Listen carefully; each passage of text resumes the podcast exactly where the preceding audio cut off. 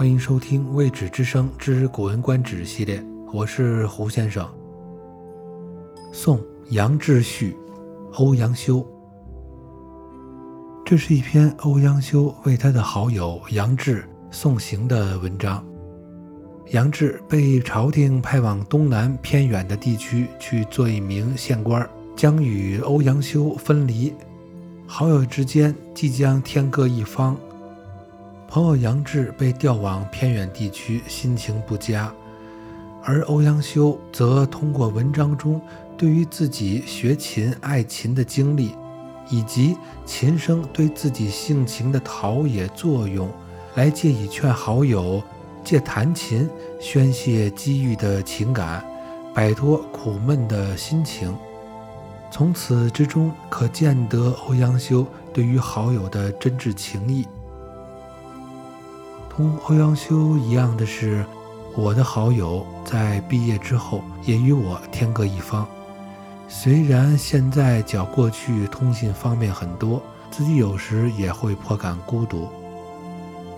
所谓知音难求，形容友谊最经典的俞伯牙与钟子期的故事，也同样与琴与音乐有关。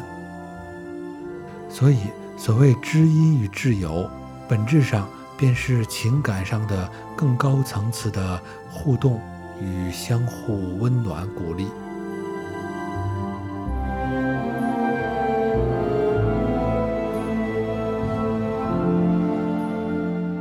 宋杨志序，欧阳修。原文说：“与常有悠悠之疾，退而闲居，不能治也。”继而学琴于友人孙道资，受公生数引，久而乐之，不知其极之在体也。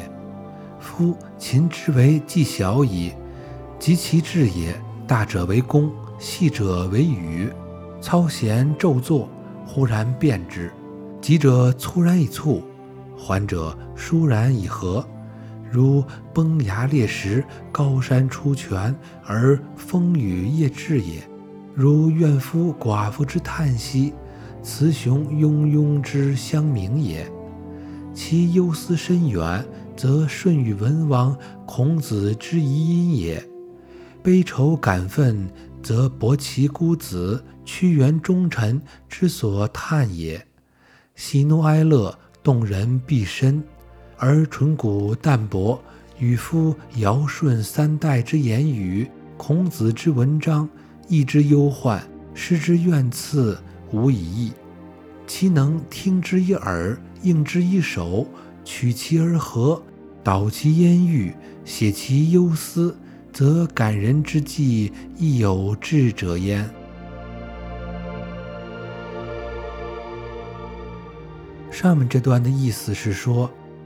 我欧阳修曾经一度患上了忧郁症，虽然辞去了官职，闲居在家调养身体，但仍然不能治好。后来，我的朋友孙道资教我学琴，我学会了好几支曲子。过了一段时间，我感到弹琴的快乐，居然忘了我有忧郁病在身。琴作为一种技艺，它本是一件小事儿。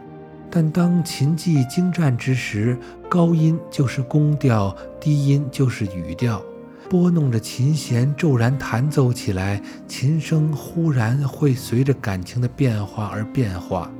急促的琴声给人以凄然促破的感觉，而和缓的琴声给人以舒展和顺的感觉。琴声有时会像山崩石裂，高山涌泉。风雨夜来，有时又会像官夫寡妇哀怨叹息，雌雄鸟儿和睦相鸣。当琴声表现深远的忧思之时，简直就像是尧舜周文王孔子的遗音；当琴声表现悲哀忧愁感慨激愤之情时，简直就像是孤儿伯奇、忠臣屈原所发出的旷世感慨。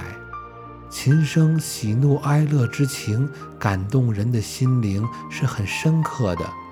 至于琴声所表现出的醇厚、古朴与淡泊，与尧舜及夏商周三代时的语言、孔子的文章、周易中的忧患之思、诗经中的怨恨和讽刺，并没有什么不同。那些感情都能被耳朵听出，被手弹出，用琴声中和顺的音调来疏导心中的积怨，宣泄胸中的忧思，便会在感动人心的方面。起到深刻的作用。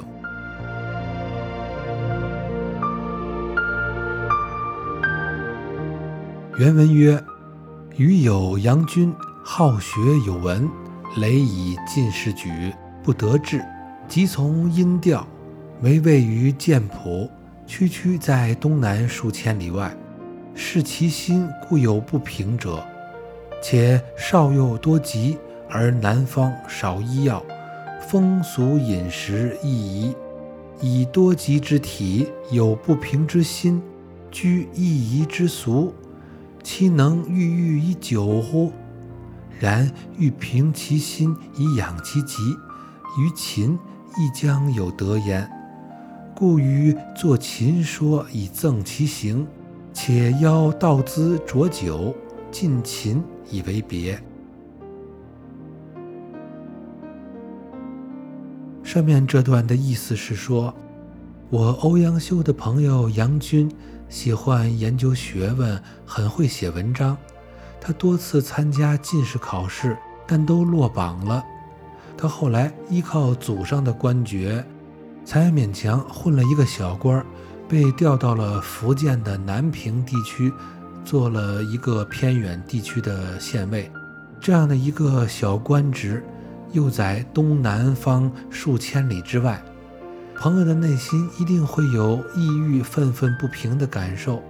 而且我这位朋友杨军年少多病，南方的福建又缺医少药，那里的生活风俗和饮食习惯都与我的朋友不相适宜。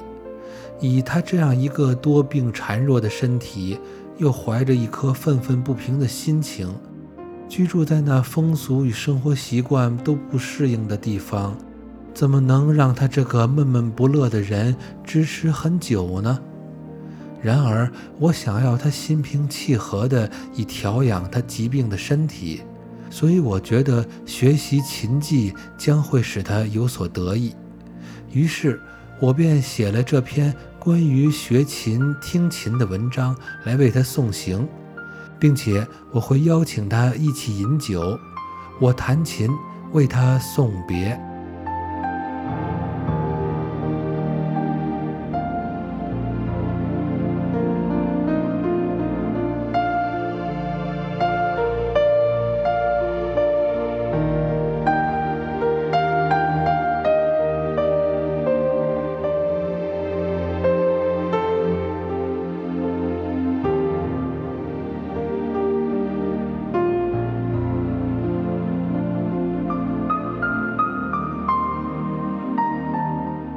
以上就是欧阳修的文章《送杨之序》的全部内容。这里是《未止之声》之《古文观止》系列，我是胡先生。如果你喜欢我的节目，欢迎订阅点赞，感谢支持，下集再见。